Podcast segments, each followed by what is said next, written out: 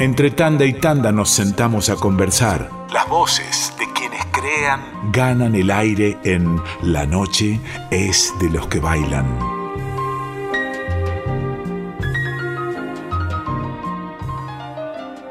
En la noche es de los que bailan, ya tendríamos que hablar de una sección de grandes glorias de la danza argentina y digamos que volvemos a abrir esta sección de charlar con las hacedoras, los hacedores de nuestras danzas. Estamos en comunicación ahora con Graciela Cabrera y eso nos llena de orgullo. ¿Cómo estás, Graciela? Un gusto compartir, eh, Mariana, tu programa. Muchísimas gracias y con toda tu audiencia. Qué lindo, qué lindo esto que se acuerden, ¿eh? que, que, nos convoquen y que podamos estar juntos a través de la radio. Qué maravilloso. ¿Cumpliste años hace muy poquito? El 24 de julio cumplí, sí, sí, sí, cumplí mis 61 añitos. Y no tiene, digo porque no, tiene problema, ¿no? No, ningún problema. Feliz de, de vivir. divino, divino, una vida hermosa. Estaba repasando tus comienzos y se da en tu caso y en el caso de, de, algunas y algunos bailarines y bailarinas que luego se han dedicado de lleno al tango, un comienzo que puede ser por la danza clásica o por el folclore. En tu caso es con el folclore. Sí, de, chica estudiaba, eh, desde muy chiquita yo comencé a estudiar danzas clásicas españolas y folclore, porque en aquella época se estilaba, el profesorado vos lo podías hacer eh, completo. Lo que pasa que yo empecé a los cinco años y a los ocho años le dije a mi mamá que quería seguir con folclore, porque es lo que más me gustaba. Entonces eh, seguí todo el profesorado, diríamos particular, yo iba a una academia de mi profesora Ana María Pérez en Villa Ballester y rendíamos en el Conservatorio Fracassi, que lo teníamos ahí en el partido, ¿no? De San Martín. Sí, sí, estoy más formada por el lado del folclore y es lo que me apasionó y seguí estudiando hasta de grande.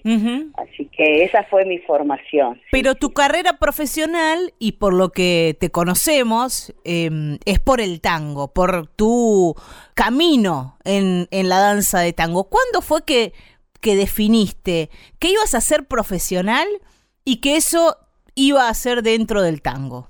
Mira, fue una oportunidad que tuve con mi profesora, eh, estudiando desde tan chiquita, me fui formando.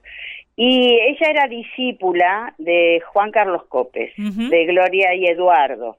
Y en aquella época eh, ellos eh, pasaban trabajos, como siempre lo hicieron, Gloria y Eduardo fueron muy generosos con todos nosotros, y en, en aquella oportunidad con mi profesora.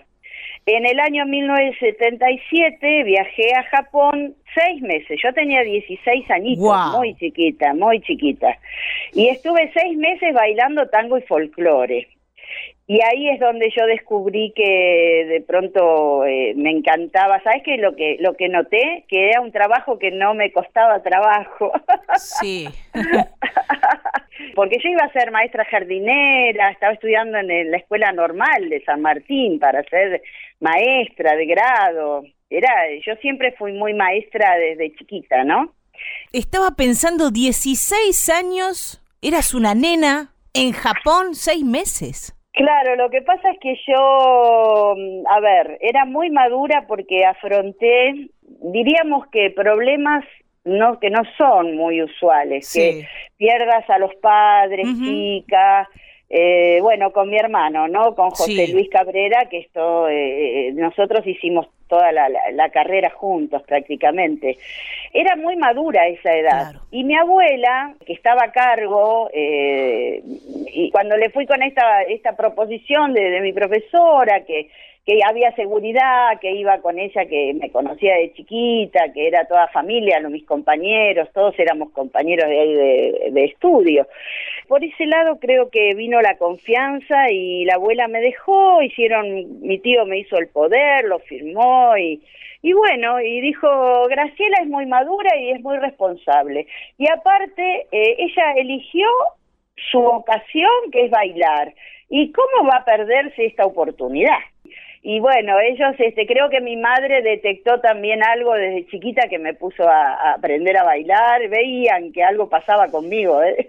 porque realmente ellos son los que te llevan el camino, te acompañan. Fue la abuela y mi mamá las que y después mi hermano que también fue un apoyo fue de mi pareja de baile sí. Bueno, quienes, quienes te conocemos, quienes te hemos visto dando clases en la tele, bueno, ahí está siempre tu hermano y, y esa es, es, otra característica, ¿no? De, de la carrera tuya y de la carrera de él, ¿no? De haberla hecho juntos, con alguien tan querido al lado y a la vez imagino que algún conflicto trae esto también. tenés, toda, tenés toda la razón. es como si estuvieras bailando con vos en un espejo, ¿viste?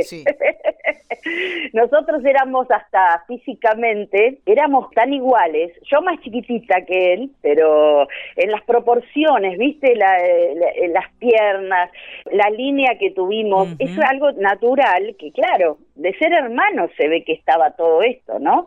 Estos genes, es una cosa hermosa, pero también la contra de la confianza y de yo siendo chica, viste, yo hacía y deshacía, hice lo que quise, porque mi hermano eh, tiene debilidad por mí. Así que bueno, yo Leonina, imagínate, ahí dominaba todo y se hacía lo que yo decía, vamos para acá, vamos a Japón con Colangelo, vamos para aquí. y él siempre estuvo como acompañándome en todo sentido, ¿no? En las buenas, en las malas. Sí, un hermano de ley, un hermano que no, no se puede creer. Y en el escenario vibrábamos juntos mm. y, y éramos muy felices con todo lo que íbamos logrando, lo que teníamos. Este, sí, sí, para bien y para mal, porque también en la parte artística a veces yo era muy exigente con toda mi escuela así de, de profesora, ¿viste? Y él eh, siempre hizo todo muy como de una manera más bohemia, más autodidacta. Entonces, este, yo tal vez le exigía mucho y él eh, quería ser más libre, ¿viste? Era, tenía otra personalidad, geminiano. Y también mientras vas hablando, Graciela, aparecen nombres.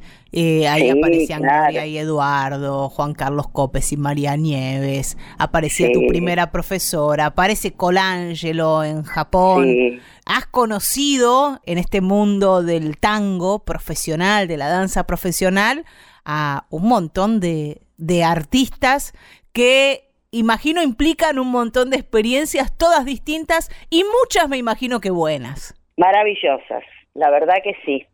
No sé si decirte que yo nunca soñé con tanto, viste, en mi vida me pasaron tantas cosas que nunca imaginé, porque si vos las imaginás no las podés imaginar tan perfectas. porque eran muy grandes Juan Carlos Copes, María Nieves, Gloria y Eduardo, figuras tan grandes que en aquel momento o Ana María Pérez eh, también la amo porque me formó en esos comienzos y yo la admiraba. Esos grandes maestros que te marcan, pero viste, se, eh, eh, llegaron a nosotros de una manera como inesperada, nos ponía el destino, nos, el camino que elegimos nos fue trayendo toda esta, esta, esta gran felicidad de, de poder aprender de ellos, porque no solo fueron grandes eh, personas, sino que te enseñaban la disciplina, el amor, la pasión, la vocación, todo lo que hay que, hay que tener. Entonces fueron ejemplos profesionales. Estamos charlando con Graciela Cabrera y pienso en todos estos maestros y maestras que vos nombrás. Y muy temprano vos formaste tu ballet, te convertiste en una de esas maestras, llevaste, fuiste una de las que llevó el tango a la televisión, a esa masividad. ¿Cómo, cómo fue eso? Fue, fue muy pronto. Fue muy pronto, claro, pero esto del destino que, te digo, que, que venía y que tocaba nuestra puerta, nosotros estábamos trabajando en Castelovecchio, empezó a transmitirse grandes valores del tango. Estábamos trabajando con Gloria Eduardo, estábamos en el ballet de Gloria Eduardo. Cuando llega Tango Argentino en 19 81 fue la primera vez que ellos empezaron a ir. Nosotros quedábamos a cargo del ballet con mi hermano, de, de Castelo Vecchio. Sí. Y en el 84, mi primer esposo, que se, llama, se llamaba Alberto Aguiar, falleció también. Él es el que me conectó con Alfredo Gago, se transmitía de ahí de Castelovecchio y ahí empezamos con el programa Grandes Valores del Tango. Eduardo Arquimbau confió, que me dice, vos sos mi primera bailarina, bueno, quédate al frente y manejá, ah, bueno, 24 años, imagínate. Está bien, todo bien, Bueno, para, ¿y, ¿y con qué dificultades te encontraste? Porque suena todo maravilloso, qué oportunidad, pero eras muy chica. Y el mundo de la televisión, si bien era otro mundo de la televisión, nunca fue eh, de los más fáciles de todos. Yo no tuve ninguna dificultad porque tomábamos a la televisión, yo siempre tuve muy claro que la, la fama es puro cuento, ¿viste? Como dice el tango. Entonces, para mí era trabajar, subir al escenario, bajarme y ser un ser como cualquier otro y la dificultad tal vez, ¿sabes dónde estuvo? Que primero tuvimos las coreografías de, Eduardo que quedaron, pero después tuvimos que trabajar la responsabilidad de mantener ese ballet durante seis años. Todos los miércoles nosotros teníamos que tener las cuatro parejas ensayadas para los cortes, porque en esa época todavía no, no se le daba la importancia al, al baile como después surgió cuando vinieron eh, las parejas de tango argentino, que fue un quiebre muy grande porque ellos como que abrieron eh, el tango danza, eh, se empezó a ver de otra manera. Entonces nosotros estuvimos haciendo como una un puente ahí, ese tiempo fue que estábamos como adorno prácticamente en el programa. Pero bueno, había que preocuparse, entonces íbamos a, a, Pepito Avellaneda, que ya en esas últimas épocas ya estaba dando clases y eran milongueros, porque nosotros veníamos de la parte coreográfica, con los ballets de Copes, con el ballet de Eduardo. Y el ballet eh, no deja de ser un poco robotizado todo, ¿viste? Éramos todos igualitos, todo muy lindo, pero lo que nos estaba faltando era la improvisación, entonces había que ir a las milongas, muchos de los bailarines que yo tenía, que eran folclóricos, iban a la escuela de Dinsel, de Rodolfo y Gloria Dinsel. Rodolfo, como venía de Copes y era maestro, había hecho todo un sistema. Desde el paso 5, desde el cruce, sale el 8 adelante, desde el 2 salimos al bueno, atrás. Bueno, es el que sistematizó un poco la enseñanza, ¿no? Eh, exactamente. Entonces, los chicos que yo llamaba, todos venían, todos tenían que ir a, a aprender, porque yo ya había tenido la escuela de Copes y de Eduardo. Eduardo me había enseñado a coreografiar y faltaba una pata que era la improvisación, que es la que de donde uno empieza a armar el tango que no te lo dan armado, sino que vos podés tener la creatividad de armarlo. Sí, y que es una de las características de, de esta danza, ¿no? La, la improvisación y, que no tiene una coreografía fija como la chacarera, por ejemplo. exactamente, exactamente. Vos lo decís, el folclore tiene estructurada su coreografía, después podés improvisar, pero hay una base.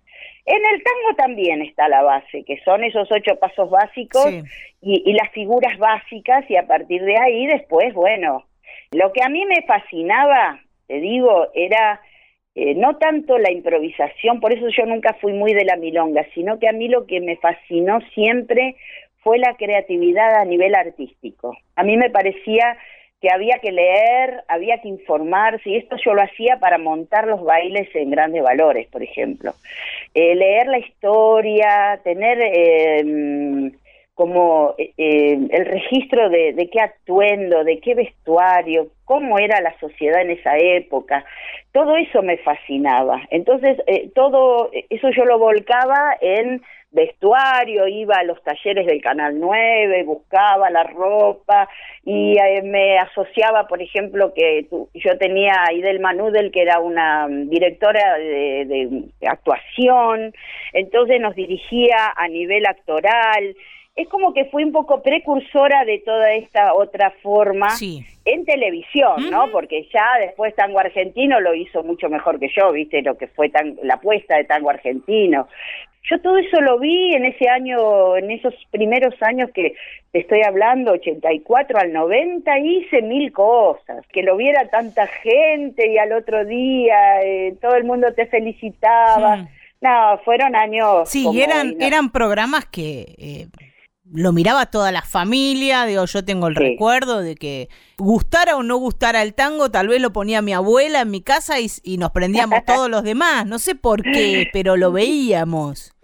Sí, yo decía, entrábamos a la casa de la gente sin pedir permiso, porque estábamos ahí y todo el mundo esperaba el corte, ¿viste? Porque querían ver baile y todos ahí prendidos, ahí mirando el corte, a ver el bailecito que aparecía no solo para nosotros los bailarines, que fue importante porque fue un semillero a nivel bailarines jóvenes que venían de la Escuela Nacional de Danza, las chicas fueron y hoy son grandes profesionales que han estado hasta en tango argentino, como Vanina Vilú, eh, te puedo nombrar, Paola Parrondo, Verónica Gardelia, todas chicas muy formadas de danza clásica que vos las traías y ahí este, empezaban los primeros pasos del tango. Sí, sí. Era una época que nadie joven bailaba tango. Y, y después, ¿cuánta gente has formado y han formado junto a tu hermano, a José Luis, ahí en la Casa de la Cultura, en otros espacios,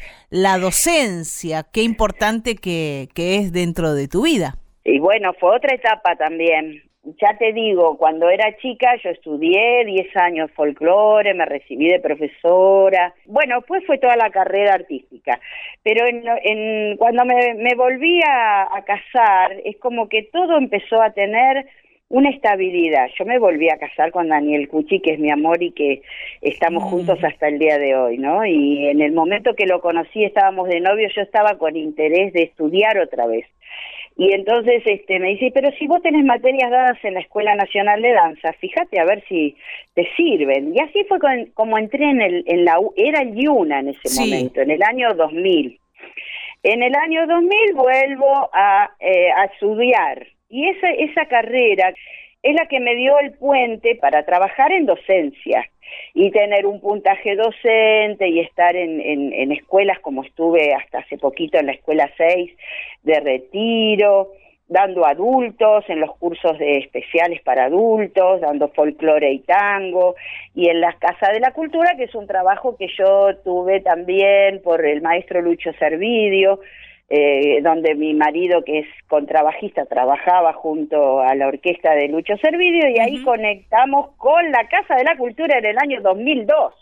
Y ahí empecé los sábados a hacer este taller que era que daba puntaje docente y bueno, y ahí pasó infinidad de gente, de alumnos, eh, era tener 400 personas por sábado, ¿viste? Increíble. en 400 personas. Sí, sí. Estamos charlando con Graciela Cabrera antes de, de, comenzar esta entrevista. Me contaba Graciela, bueno, me jubilé. ¿Y ahora qué, Graciela? Ah, y ahora estoy disfrutando con mi amor. Muy bien, te felicitamos. Sí, voy a seguir igualmente porque eh, nos olvidamos de algo que también es muy importante decir, que yo desde el año 2012 trabajo en la UNA.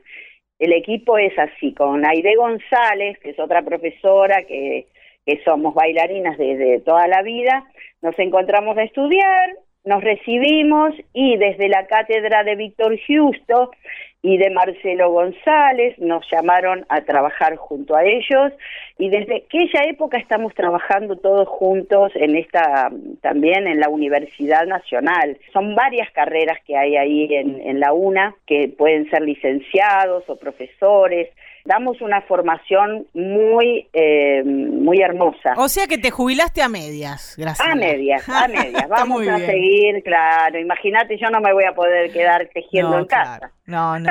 Y, lo agradecemos, lo agradecemos y además te agradecemos por este rato que te tomaste para charlar.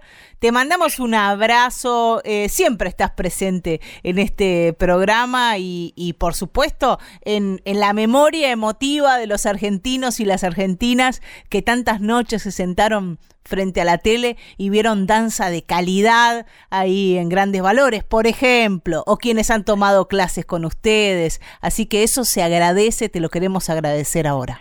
No, la agradecida soy yo y el honor de estar en este programa y bueno, agradecida a vos Mariana y a Graciela García, que también compañera de toda la vida, gran bailarina, este, y esos amigos, ¿viste? Para todos ellos va este mi, mi gran amor y mi gran cariño y agradecimiento. Te agradecemos mucho, Graciela. Te mandamos un gran abrazo y que disfrute de estos días. claro que sí, claro que sí. muchas gracias, Mariana. Y todo el éxito, que siga el éxito. Un abrazo grande para todos.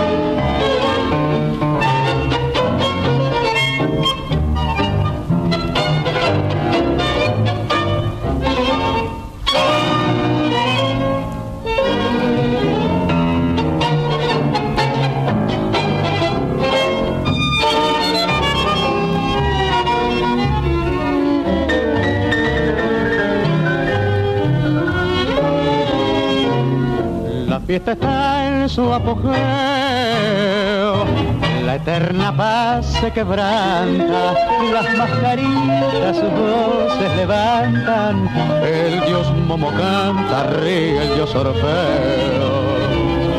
La fiesta está en su apogeo,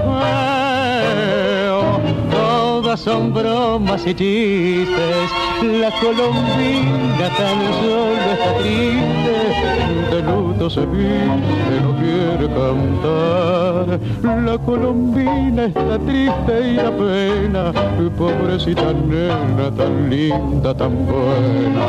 La que antes fue reina de la alegría, sus gracias lucía y siempre reía. No quiere cantar, no quiere reír, tan grande es la pena que la hace sufrir, en vez de cantar, en vez de reír, le pide al Supremo la morir. Es que Pierrot la engañado fue consumando lina, siguiendo el paso de otras colombinas, de líneas maginas de pelo ondulado. Mas no sabe que ha dejado corazón dolorido, pero después volverá arrepentido y al ver solo el nido tendrá que llorar colombina está triste y da pena, pobrecita nena, tan linda, tan buena, la que antes fue reina de la alegría, sus gracias lucía y siempre reía, no quiere cantar, no quiere reír, tan grande es la pena que la hace sufrir, que en vez de cantar, que en vez de reír, le pide al Supremo la morir. Así sin más, después de charlar con Graciela Cabrera, nos metimos en la milonga y ahí nos encontramos con esta tanda de la orquesta de Horacio Salgán, que recién con Horacio Deval hacían Pobre Colombina, de Falero y Carmona. Dos más para completar el tríptico de Horacio Salgán. Ángel Díaz haciendo NP, o no placé de Loiácono y Riverol. Y en el cierre Edmundo Rivero junto a la orquesta de Horacio Salgán de Gabasa y Font, Alma de Loca.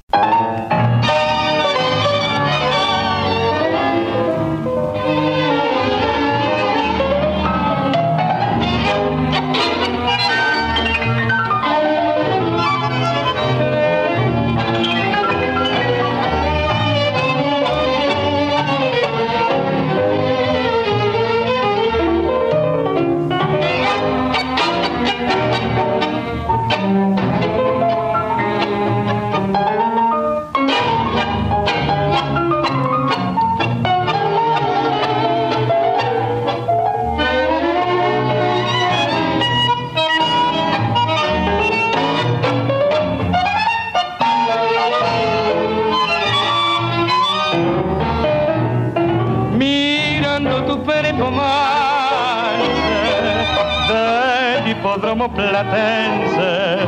Nunca al marcador llegaste, siempre fuiste no placer.